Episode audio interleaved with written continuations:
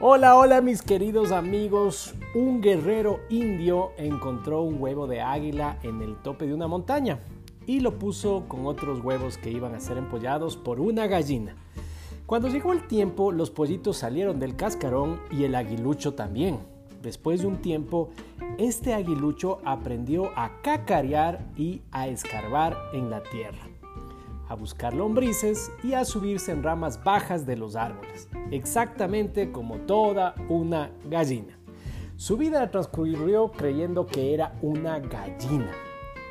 Un día, ya vieja esta águila, estaba mirando hacia arriba y vio un majestuoso pájaro volar. Le inquietó demasiado esto y le regresó a ver a una de sus amigas gallinas y le preguntó, Oye, ¿qué pájaro es aquel? La gallina miró hacia arriba y respondió, ¡Ah! Es la majestuosa águila dorada, reina de los cielos. Pero no pienses en ella. Tú y yo somos de aquí abajo y nunca vamos a volar como ella.